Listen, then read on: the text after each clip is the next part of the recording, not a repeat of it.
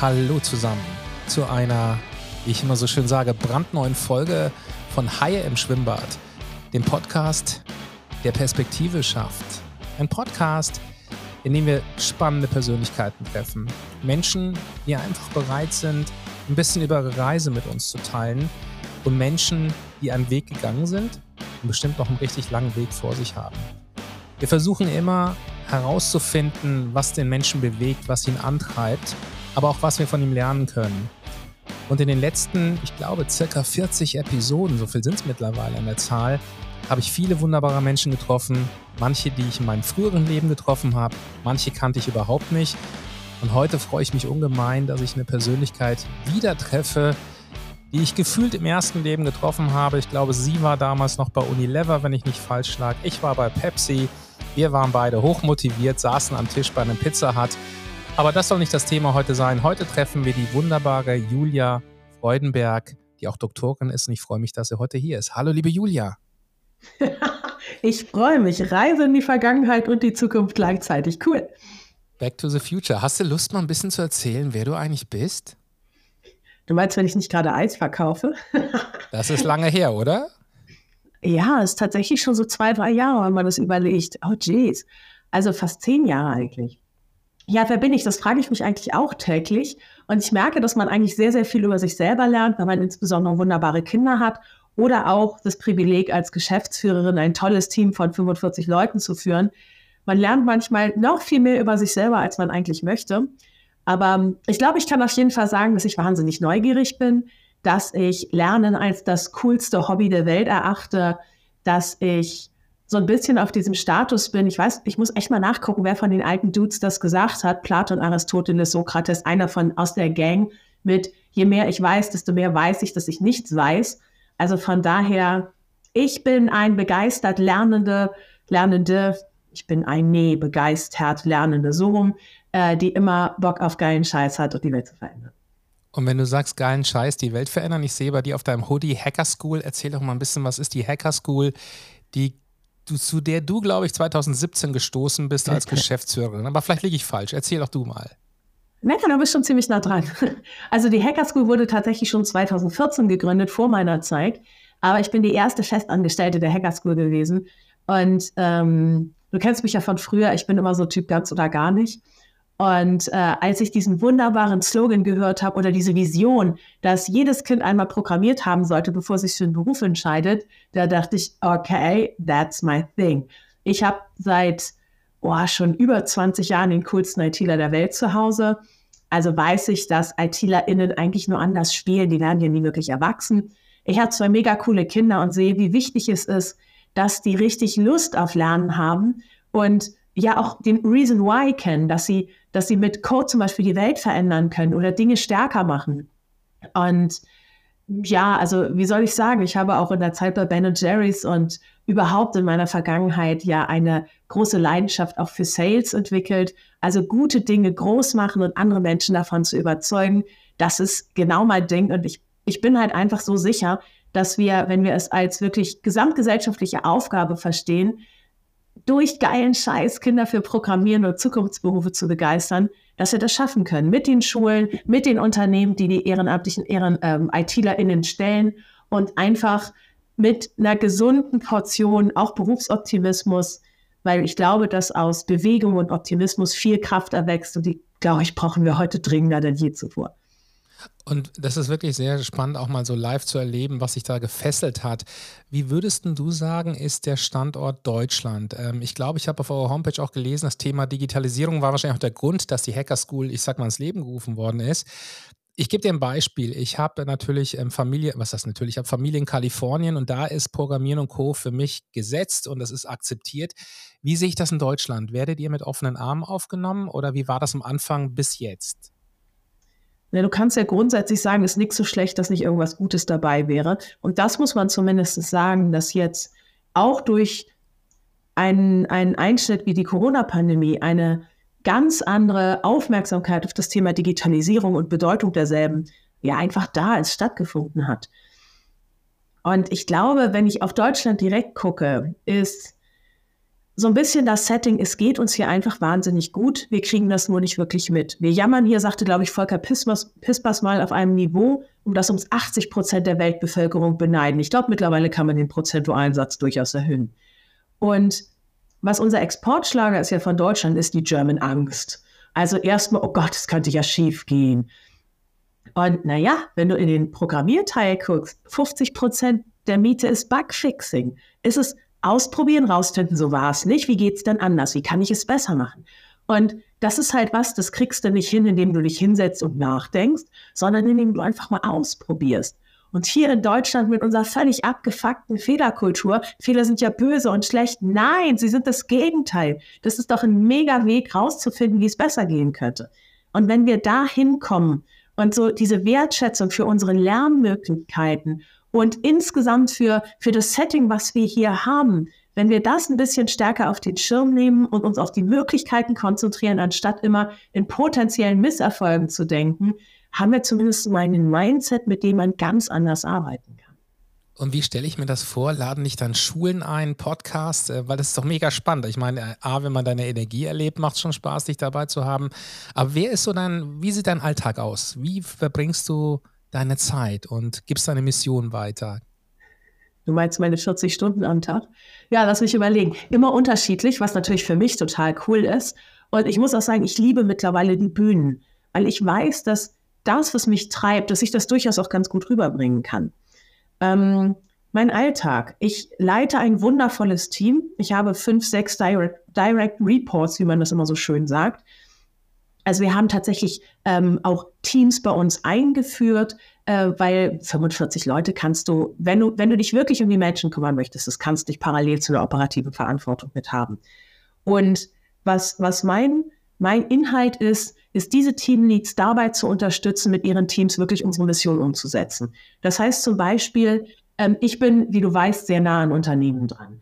Ähm, es geht uns darum, dass wir die Corporate Volunteers, also dass wir Unternehmen dazu kriegen, erstmal Corporate Volunteering strukturiert anzubieten und nicht nur, naja, wenn du willst, hier mal, da mal, sondern wirklich in eine Planung zu gehen, auch im Sinne von ESG, dass sich, ähm, dass ja auch die, die nicht finanziellen Zahlen reported werden müssen, die im ökologischen, im sozialen Bereich, im Bereich der Governance aufgesetzt werden. Und wir sagen, wir sind das S in ESG. Wir wollen Unternehmen ähm, davon überzeugen, dass sie mit uns zusammen digitale Bildung in Schulen bringen können, dass sie sich darauf committen, mit uns 500 oder 5000 Kids oder irgendwas dazwischen zu erreichen. Und das wirklich mit den Unternehmen durchzuexerzieren, dass wir davon wegkommen, dieses Klatschen für Pflegekräfte während Corona von den Balkonen, das bringt nichts. Sondern, dass wir wirklich Ownership brauchen, dass wir Verantwortung brauchen. Und wir sagen vorher, prüft uns, sprecht mit uns, wir wollen was von euch, wir sind total nervig. Wollt ihr mit uns zusammenarbeiten? Dann liefert auch. Das ist meine Lebenswirklichkeit mit den Unternehmen. Die Charlotte leitet das Unternehmensteam, eine wunderbare Frau, die so viel Struktur da reingebracht hat und das aufsetzt, ganz enge Zusammenarbeit. Oder im Bereich der Schulen.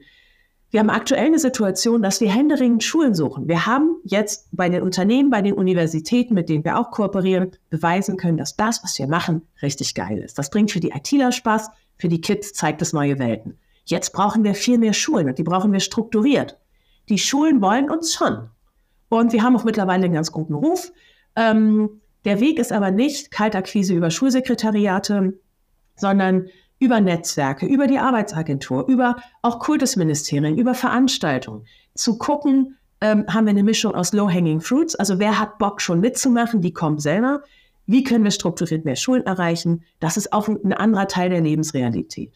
Und alles dazwischen. Wie kommunizieren wir dazu? Wie bauen wir über People and Culture wirklich ein Team auf, das ständig wächst, aber was auch wirklich einfach richtig Bock hat, sich zu engagieren, dass die Stimmung gut ist. Wir arbeiten viel remote, ähm, die Arbeitsbelastung ist hoch, macht aber auch mega Spaß. Also das wirklich so alles zusammenzukriegen und als ganz wichtigen Bereich, wie professionalisieren wir uns selbst? Wie schaffen wir eine Automatisierung, eine Digitalisierung, sodass die Prozesse rundlaufen.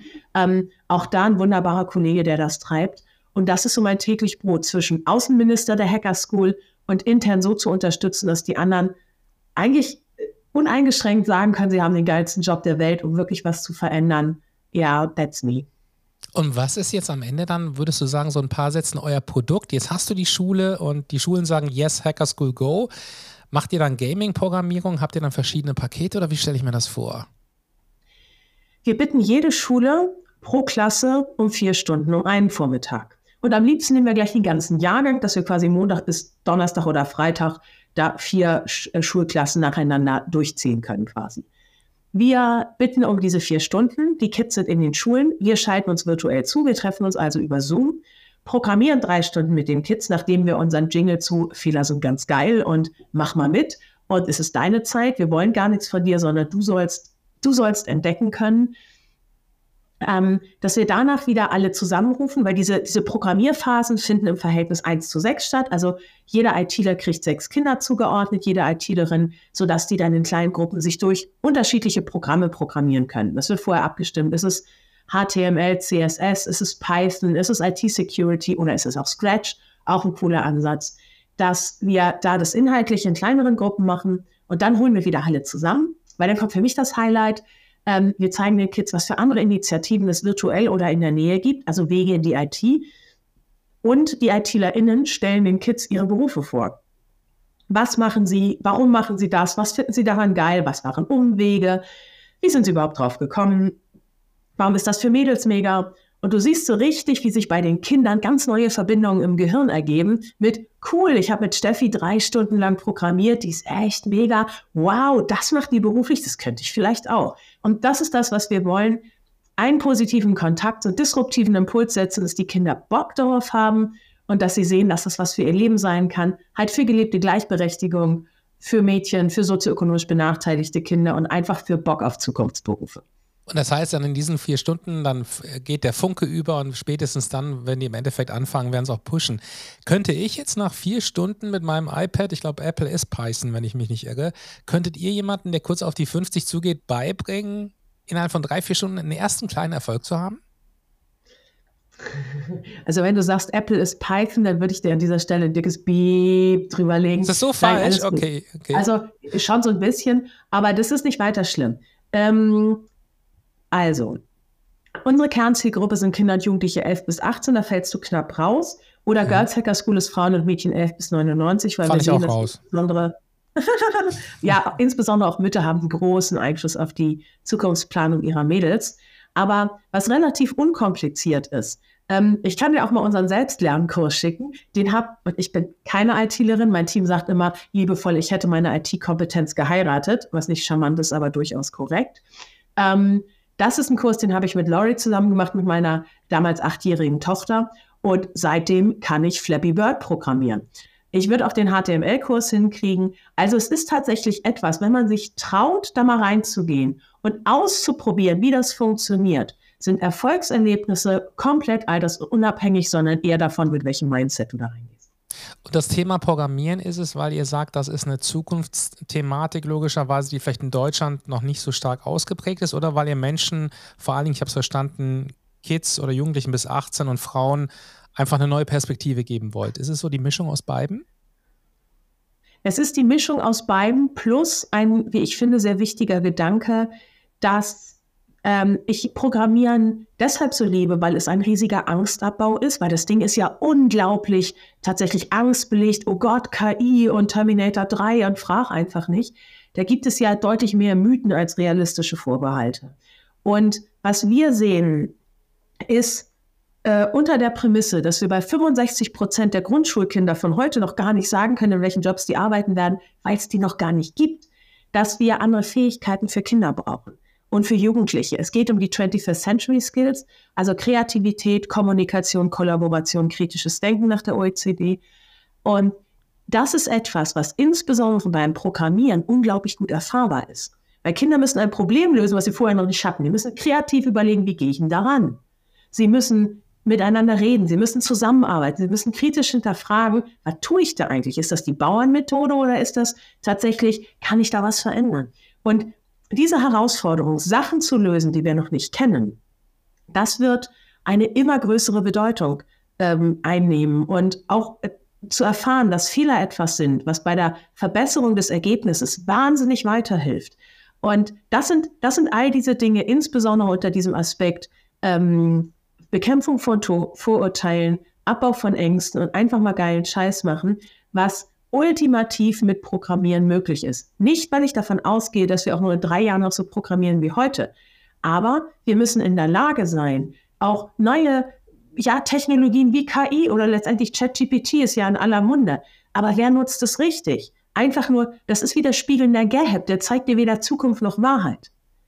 Du musst es beurteilen können, du musst damit arbeiten können. Du musst lernen, dass die ersten fünf Minuten Google nur dazu da sind, den richtigen Suchbegriff zu finden. Und dann kannst du präziser arbeiten. Und das ist was wirklich, diese Berührungsängste abzubauen, um eben halt auch mit trivialen Ansätzen, wie einen Flappy Bird in Scratch zu bauen. Das ist keine Raketentechnik. Aber es baut wahnsinnig viel zusammen und es schafft Verständnis und dafür ist es mega. Und ich finde, du hast was Interessantes gesagt, was ich immer wieder so für mich gelernt habe. Ihr zeigt damit ja auch die richtigen Fragen zu stellen. Vielleicht auch, ich meine, was du gerade sagtest bei Google. Ich habe letztens gelesen, bei ähm, KI gibt es das Thema Prompt Engineering, dass eigentlich jeder kann es zwar bedienen, jeder kann irgendeinen Text da reinhauen, aber die wenigsten können die richtigen Prompts machen. Also habe ich irgendwann auch angefangen, Prompts mir zu speichern, um zu gucken, was sind die richtigen Prompts. Das geht auch in die Richtung, oder? Dass wir schärfer am Gehirn werden, vermute ich, mit dem, ja. was ihr zeigt. Es ist algorithmisches Denken. Eine Maschine macht nicht, was ich will, sondern exakt, was ich angebe. Ähm, eine KI ist extrem gut da drin, Sachen zu reproduzieren. Und da ist es, es geht ja darum, die Kombination. Wenn wir sehen, dass wir unter dem Einsatz von KI die ähm, Therapiechancen und die Heilungschancen von zum Beispiel Prostatakrebs von 10 Prozent auf über 90 hochkriegen, wie geil ist das denn? Das kann kein Arzt, aber das kann eine KI. Auf der anderen Seite gibt es viele Dinge, wo wir als Menschen einfach im Bereich der emotionalen Intelligenz oder auch tatsächlich in, in kurzfristigeren Entscheidungen, ähm, wo wir ganz andere Stärken haben. Und das zu kombinieren. Weißt du, ich nehme als Liebling immer Lieblingsbeispiel meinen Mann. Ich hatte erwähnt, ich habe einen wunderbaren. Ähm, wir ITler. saßen neulich abends zusammen auf dem Sofa. Richtig? Natürlich ITler. Ähm, was soll ich sagen? Ich habe da einen großen Fable für. Aber wir saßen neulich zusammen auf dem Sofa und nach einer Viertelstunde fing der anscheinend zu lachen. Und es gibt, ähm, ich sage das immer gerne bei Männern, hat man irgendwann so raus, die, es gibt so eine bestimmte Art zu lachen, da weiß man, man will, sie wollen gefragt werden, warum sie lachen. Habe ich natürlich auch brav gemacht und sagte, ey, ich habe gerade sechs Stunden gearbeitet. Ich, Schatz, du sitzt hier seit einer Viertelstunde. Ja, deshalb lache ich. Ähm, die Geschichte dahinter ist, mein Mann spricht diverse Programmiersprachen aber hat, glaube ich, bei C noch nie die Notwendigkeit gehabt, sich damit zu beschäftigen, brauchte jetzt aber ein Testkonzept. Er hat das über ChatGPT vor, also auch über die Bezahlengine dann, tatsächlich die Fragen reingeschmissen, hat gesagt, na, das sieht an der Stelle nicht gut aus. Ja, tut mir leid, ich lerne noch, aber diese ähm, andere User haben diesen Workaround gewählt. Ja, das klingt sinnvoll, zack, zack, zack. Und in einer Viertelstunde hat er diesen ganzen Scheiß fertig. Und die Zeit, die er vorher veranschlagt hatte, die sechs Stunden über Recherche, Anlesen, Schreiben, Testen, das war eine Viertelstunde. Und da müssen wir noch hinkommen. Wir werden alle nicht mehr. Wir müssen zusehen, dass wir diesen diesen Rohstoff Gehirnmasse, das ist ja der einzige, der hier in Deutschland wirklich noch nachwächst, dass wir mit dem sorgsam umgehen und wirklich diese Begeisterung als Lerntreiber mit installieren sozusagen, dann kommen wir da richtig weit. Ich bin ja bei dir im Camp, ich bin ja selbst, ich würde sagen, ein Basic-Techie, also ich bin lange nicht so gut im Programmieren, wahrscheinlich ganz großer Anfänger. Aber ich höre halt oft, wenn ich das Thema KI zeige, dann kommt als erstes immer gerade wieder von der Angstgesellschaft Deutschland, die killt alle Jobs. Wie siehst du das? Wie wird das Thema Programmieren und KI vielleicht sogar ein Gegenteil hervorrufen, dass wir eben nicht alle Jobs verlieren, dass Leute weiterhin Geld verdienen werden? Es gibt von der D21 eine wunderbare Studie des Digital Skills Gap.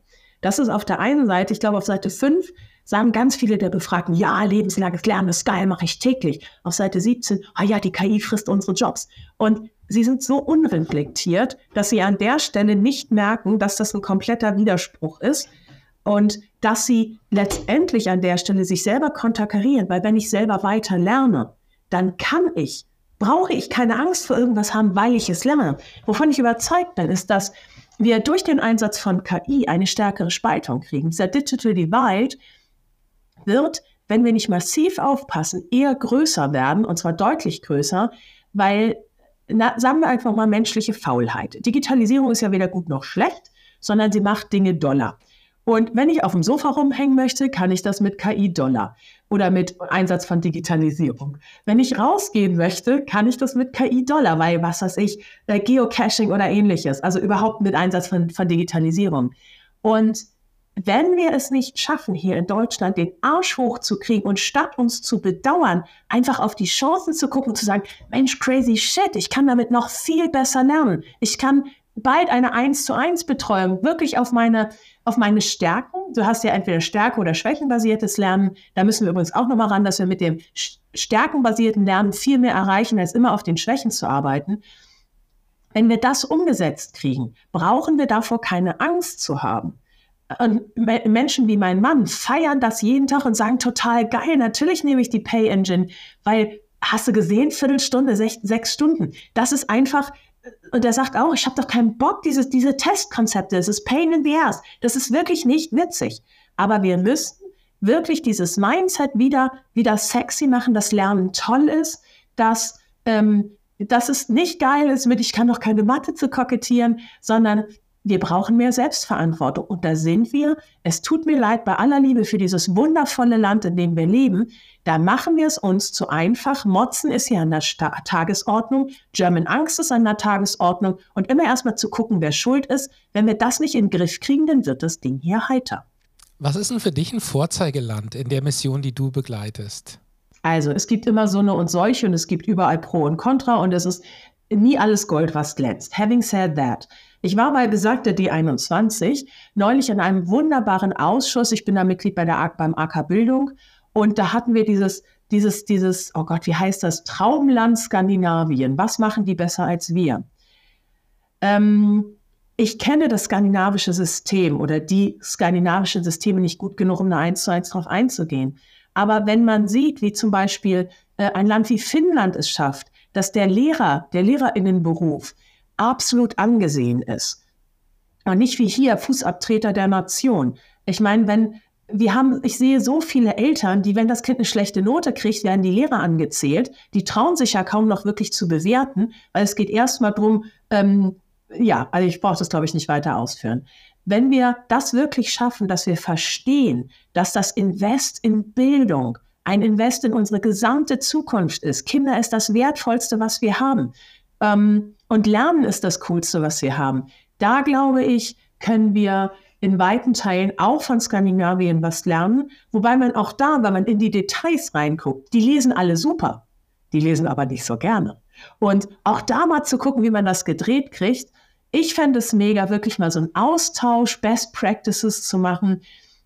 Und da wirklich zu gucken, wie kann man von denjenigen, die ganz viel machen, richtig was lernen und nicht die Entschuldigung suchen, warum es bei uns nicht geht. Weil egal, wo du reinguckst, auch zum Beispiel, wenn du, wenn du dir die USA anschaust, die sind an vielen Bereichen gigantisch weit.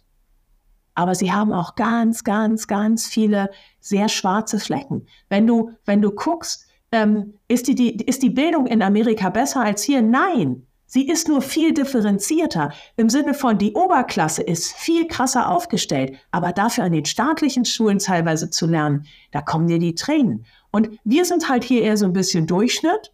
Und ich würde mir sehr wünschen, dass wir aus dem, was wir haben, einfach mehr machen. Und zwar zusammen mehr machen, weil das ist auch der Grund, warum wir in Schulen gehen. Nicht, weil die Schulen das nicht können, sondern weil wir einfach dort alle Kinder erreichen können und gemeinsam mit den Schulen für die Kinder noch mehr erreichen und für eine zukunftsgerichtete Bildung das machen. Ich glaube, wir haben hier gar keine so schlechte Ausgangsbasis, wenn wir es schaffen, dieses Silo-Denken mal zurückzudrängen und nicht auf, oh, ich habe viele, ich habe einen hohen Headcount, ich bin wichtig, sondern wirklich mal auf die Kinder zu gucken, da können wir echt noch viel verbessern. Und also erstmal vielen Dank. Das ist wirklich sehr, sehr motivierend, was du sagst. Wirklich inspirierend. Wenn das jetzt jemand mal wie ich oder auch jemand anders sehen möchte, der möchte euch kennenlernen und ähm, gibt es mal so eine Art Tag der offenen Tür? Kann man sich das angucken oder sagt ihr, nee, ich gehe nur dahin, wo ich eingeladen werde und primär Schulen? Wie würde das gehen? das ist eine geile Idee eigentlich. Wir sollten öfter mal reden. Also, es gibt, bei uns die, es gibt bei uns immer die Möglichkeit, ich glaube, oh, jetzt, jetzt hast du mich, ich glaube, das ist Mittwochnachmittags, ähm, über die Website, aber ich möchte die Hacker School kennenlernen. Ähm, natürlich immer so ein bisschen unter der Überschrift, ich möchte als Inspirer mitmachen, also so nennen wir die ITlerInnen, die uns unterstützen. Äh, wie denn das? Ähm, aber grundsätzlich auch nochmal zu gucken, wir diskutieren gerade viel darüber, welche Rolle auch Eltern spielen, weil wir spielen für Kinder halt immer über Bande. Also Kinder direkt ähm, zu, zu targeten ist halt super schwierig. ähm, entweder über die Schulen und die Lehrkräfte oder über die Eltern oder auch eben über Unternehmen. Da sind ja auch Menschen, die haben Kinder. Das heißt, da spielen wir immer so ein bisschen über Bande. Aber tatsächlich ähm, so einen ganz offenen Informationstermin, was machen wir eigentlich und wie kann man sich einbringen, den haben wir nur so indirekt. Ist aber eine echt coole Idee. Ich spreche da nachher mal mit Eva zu, die macht bei uns die Kommunikation. Also man kann, glaube ich, viel über Website rausfinden, auch über, über zum Beispiel Podcasts wie diesen, wo ich erzähle, was wir alles so Lustiges treiben. Aber ich glaube tatsächlich, das, was uns ausmacht, ist wirklich dieses, wir bauen Brücken zwischen dem, was da ist. Wir haben coole Menschen in IT, die begeistern können. Wir haben tolle Kids, die eben halt durch diesen Mehrwert noch wirklich was lernen können, auch mal anders zu denken.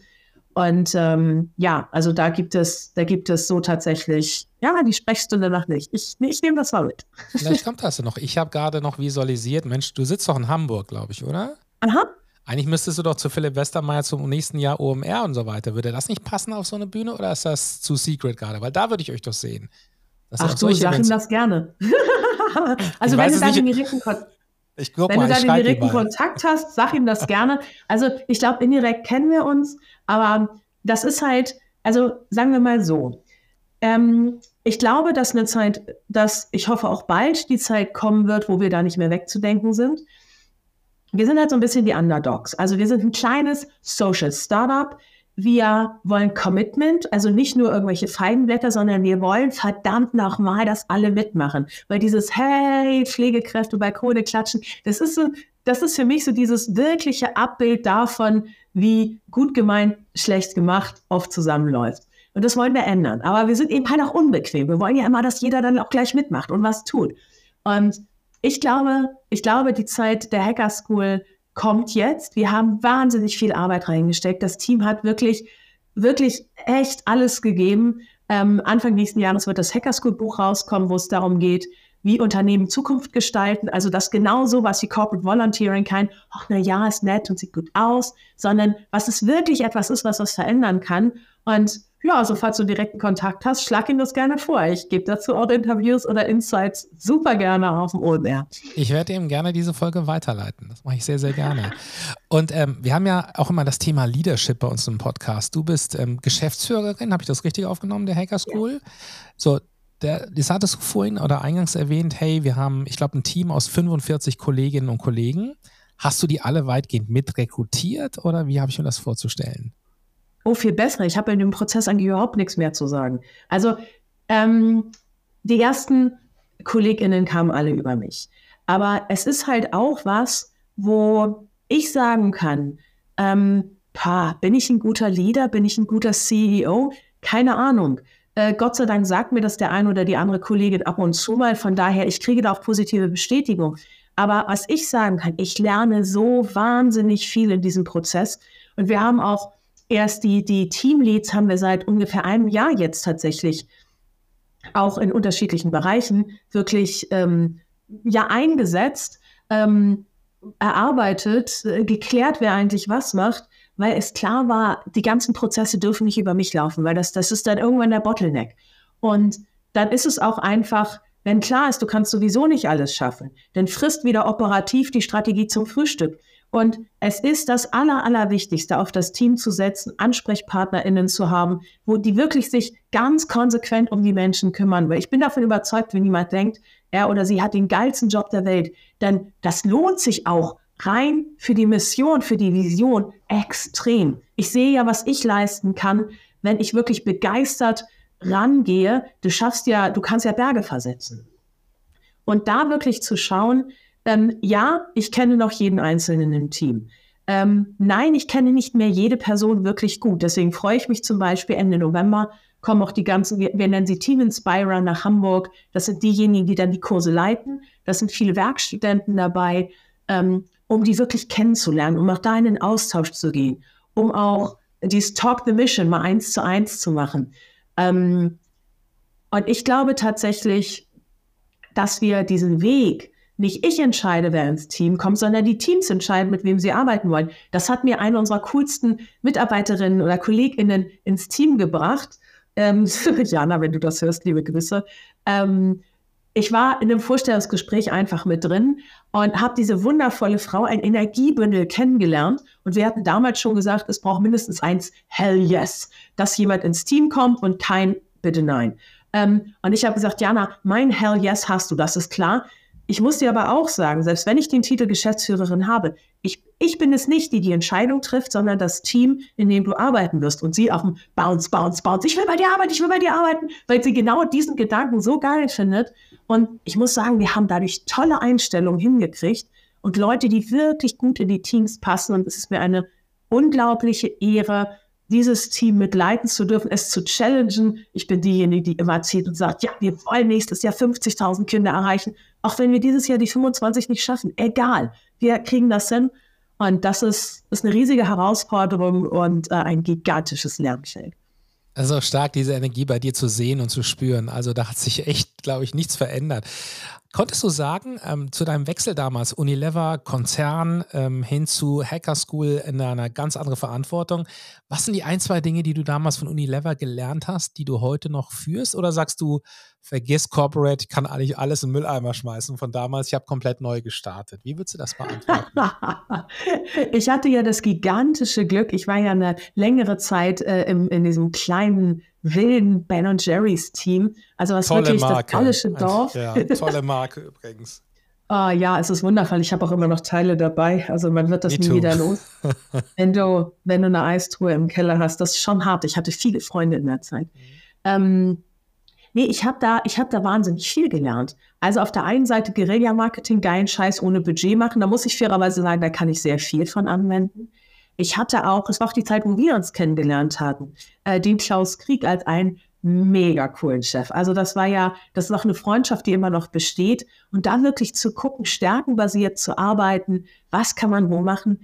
Ich glaube tatsächlich, ich bin wahrscheinlich für Corporates für den Rest meines Lebens versaut, weil wenn du eben wirklich im, im kleinen, irren Social Startup bist, wo du ja die ganze Verantwortung im Zweifelsfall wirklich final trägst, aber wo du auch gestalten kannst und wo du keine Zeit mit, wer hat wie viele Epauletten auf der Schulter und wer darf wofür zeichnen. Scheiß drauf. Also ich muss auch alles ausbaden im Zweifel. Aber ich habe ein so cooles Team, was, was so tolle Sachen macht. Und der, ich weiß nicht, ob du den Ralf Kleber kennst, das ist der Ex-Chef von Amazon, der sagte mir immer, hey Doch, Julia. Ich nicht persönlich, nicht persönlich, aber ich kenne ihn, ja. Ja, er ist, er ist, er ist ein unglaublicher Mann. Ähm, der sagte mir, mir mal, um, if you're the smartest person in the room, your hiring strategy totally failed. Und das ist etwas, das muss man lernen. Das ist auch nicht sehr konzerntypisch. Ähm, ich bin davon überzeugt, dass große Teile meines Teams in vielen Bereichen so viel besser sind als ich. Und das wirklich to unleash the power oder wie auch immer du das sagen willst, das ist, das ist etwas, wo ich sehr dankbar, froh und auch stolz bin, diesen Raum geben zu können, weil das ist einfach was, die Hierarchien in Konzernen haben zumindest nicht immer nur mit meinen Talenten gearbeitet, um das mal so zu formulieren. Und hier jetzt zu sehen, es kann auch anders sein. Es gibt aber auch Sachen wie wirkliche Strukturen, die wahnsinnig helfen, im Gegensatz zu so einem kleinen irren Startup. Wir bauen ja sehr, sehr viele ähm, tatsächlich auch Strukturen jetzt. Also das Beste aus beiden Welten und in die Tonne treten, nee, eigentlich gar nichts. Also man kann ja im Zweifelsfall sagen, das hat bei mir nicht funktioniert, das will ich jetzt besser machen, aber ich habe wahnsinnig viel aus der Zeit gelernt. Und du hast einen tollen Namen gesagt an dieser Stelle. Lieben Gruß, Klaus Krieg, den ich auch Jahrzehnte gefühlt nicht gesehen habe, aber den ich auch noch sehr witzig in Erinnerung habe. Lieben Gruß an dich, lieber Klaus. Ich wollte Soll ich dir Geheimnis sagen? Ja, bitte. Aber das geht live, die Folge. Die Folge geht live, das weißt du schon, ne? Okay. Und, ja, und du schickst ihm den Link. Ähm, er ist ja jetzt in sowas ähnlichem wie Vorruhestand aber wir sind viel im Austausch zur Hacker School. Und es steht ja noch auf meiner Bucketlist, ich wollte irgendwann mal sein Chef sein. Aber das weiß ich nicht, ob das was wird. Aber da tatsächlich diese Gedanken zu teilen und auf diese Expertise dieses unglaublich erfahrenen äh, Sales Leaders zu setzen, das ist mega spannend und ist eine echte Challenge. Also von daher, alte Kontakte sind immer wertvoll. Und man sieht sich oft, nicht immer, zweimal im Leben. Das ist stark.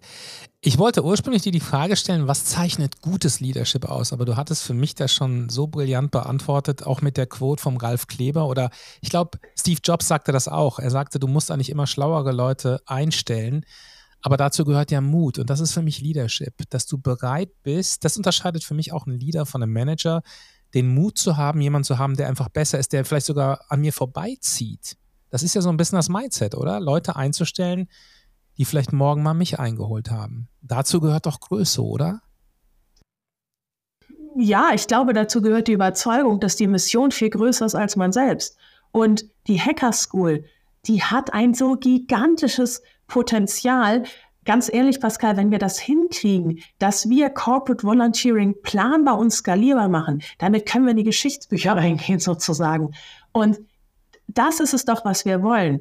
Wir wollen für unsere Kinder, na, wir können ihnen ja kaum noch sagen, ihr sollt es mal besser haben als wir selber. Weil das, was im Moment da draußen los ist, boah, manchmal ist es wirklich Berufsoptimismus, der mich daran glauben lässt, dass wir das zusammen schon hinkriegen.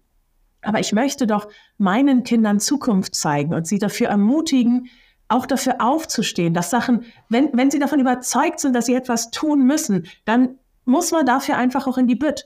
Und das sind einfach Dinge, ist jetzt nicht so, dass ich als Sozialunternehmerin wirklich so richtig geil verdiene. Ich habe jetzt brutto die Hälfte meines vorherigen Nettos bei Unilever. Also von daher, ähm, das muss man schon wollen. Aber ich bin so davon überzeugt, dass wir gemeinsam das schaffen können. Und dann muss es doch in meinem ureigensten Interesse sein, dass die Menschen, die Sachen besser können als ich, da auch die Entscheidungskompetenz haben. Und ja, es muss, im Moment haben wir die Lösung mit, dass ich, ich mit in die Entscheidung einbezogen bin. Das heißt, dass hier im Sinne von Accountability, wenn die Entscheidungsmacht dezentralisiert ist, die Aufgabe von den Kolleginnen ist, mich vorher einmal mit einzubeziehen, damit ich weiß, worum es geht. Ich habe einfach schon viel gesehen. Ich kenne die Zusammenhänge und kann bei manchen Sachen sagen, wow, habt ihr das mit berücksichtigt oder wie bauen wir das?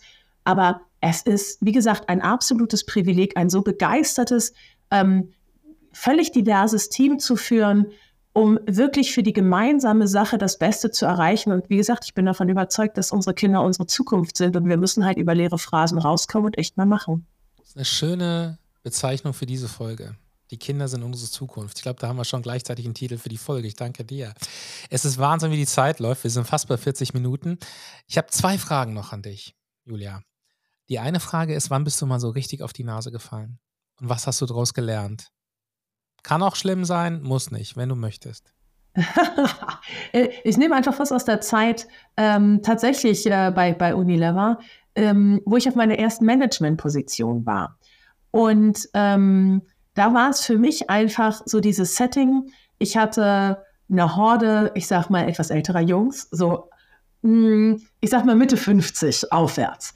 Und da wurde hier nochmal diskutiert und da nochmal diskutiert. Und ich hatte mit einem anderen, auch recht jungen Kollegen, einen geilen Vorschlag erarbeitet. Ich war mega davon überzeugt. Und dann dauerte das und dieses nicht und jenes nicht. Und wo ich dann irgendwann zu meinem damaligen Chef gegangen bin und ich habe, hatte ihn angerufen und habe gesagt, sag mal, in meiner Jobbeschreibung steht doch, ich kann das entscheiden. Kann ich das entscheiden? Und dann war Stille. Und da schwante mir schon, dass dieser Anruf nur so mittelgut war. Okay, da war scheiße. Ähm, und ich bekam dann das Feedback, wenn du meinst, ähm, wäre es nicht sinnvoller, auf die Erfahrung auch von den Kollegen zu hören? Die wissen, was sie tun. Und ich bekam auch dann on the long run und auch immer wieder schon das Feedback, ich damals wo meinen, meinen damaligen Chef alleine mit dieser, ich will das jetzt durchhaben, kann wir das mal bitte Next Steps und so. Ähm, ja, der war schon, der war schon sehr, ich sage jetzt einfach mal enttäuscht. Das ist auch was, was ich immer noch gerne mal klären möchte, irgendwie so auf Bucketlist, ne? Dazu noch mal reden. Aber es war für mich auch so, das war in dem Moment schlimm. Das war auch keine schöne Zeit. Aber es war etwas, wo ich wahnsinnig viel daraus gelernt habe, dass ich auf diesen Drang nach vorne, stand schon im Zeugnis der ersten Klasse, Jürgen muss lernen, Geduld zu haben. Das ist auch was, das ist immer noch meine größte Stärke. Aber wirklich zu gucken, wie können wir es für die Sache besser machen? Und nur weil ich denke, das muss schneller gehen, ist es für mich eine Verpflichtung, auch zu gucken, nehme ich die Menschen mit nur auf Kosten des Tempos zu drücken und nicht darauf zu achten, was ist für die Sache das Beste, das habe ich sehr eindrucksvoll gelernt und dafür muss ich mich für Martin auch irgendwann nochmal bedanken. Eine schöne, eine schöne Geschichte. Danke, dass du die mit uns teilst. Die letzte Frage, Julia. Das ist die einzige, was ich dir versprochen habe, die gescriptet ist in jeder Folge. Wann war das letzte Mal, dass du was zum ersten Mal gemacht hast? Du es eigentlich fast täglich. Aber da ich die Frage auf der Frankfurter Buchmesse letzte Woche bekommen habe, nehme ich die Antwort meiner Kollegin. Ich habe das erste Mal zusammen mit einer wunderbaren Frau ein ganzes Buch geschrieben über die Hacker School. Ich hatte das vorhin erwähnt. und habe jetzt so viele Einblicke, wie das mit diesem Verlagswesen funktioniert, worauf du alles achten musst, warum auch da nicht alles so schnell geht, wie sich Julchen das vielleicht so denkt.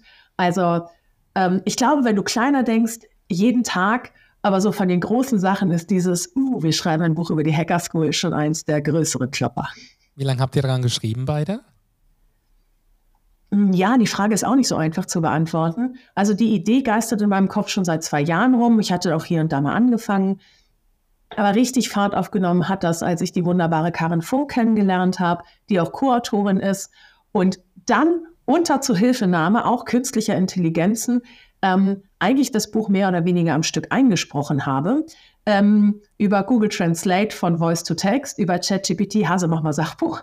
Ähm, und dann war so ein Grundstock da, mit dem ich richtig gut arbeiten konnte. Du hörst mich auf den Seiten reden. Also das ist mein Schnauze, die da, die da, die da schreibt, die da spricht quasi. Und das wirklich so zusammenzusetzen und diese Idee nach außen zu bringen, come on, es ist möglich. Also wie können wir das gemeinsam umsetzen? Das ist auch das Ziel dieses Buches, eben dieses ganze Yes, but.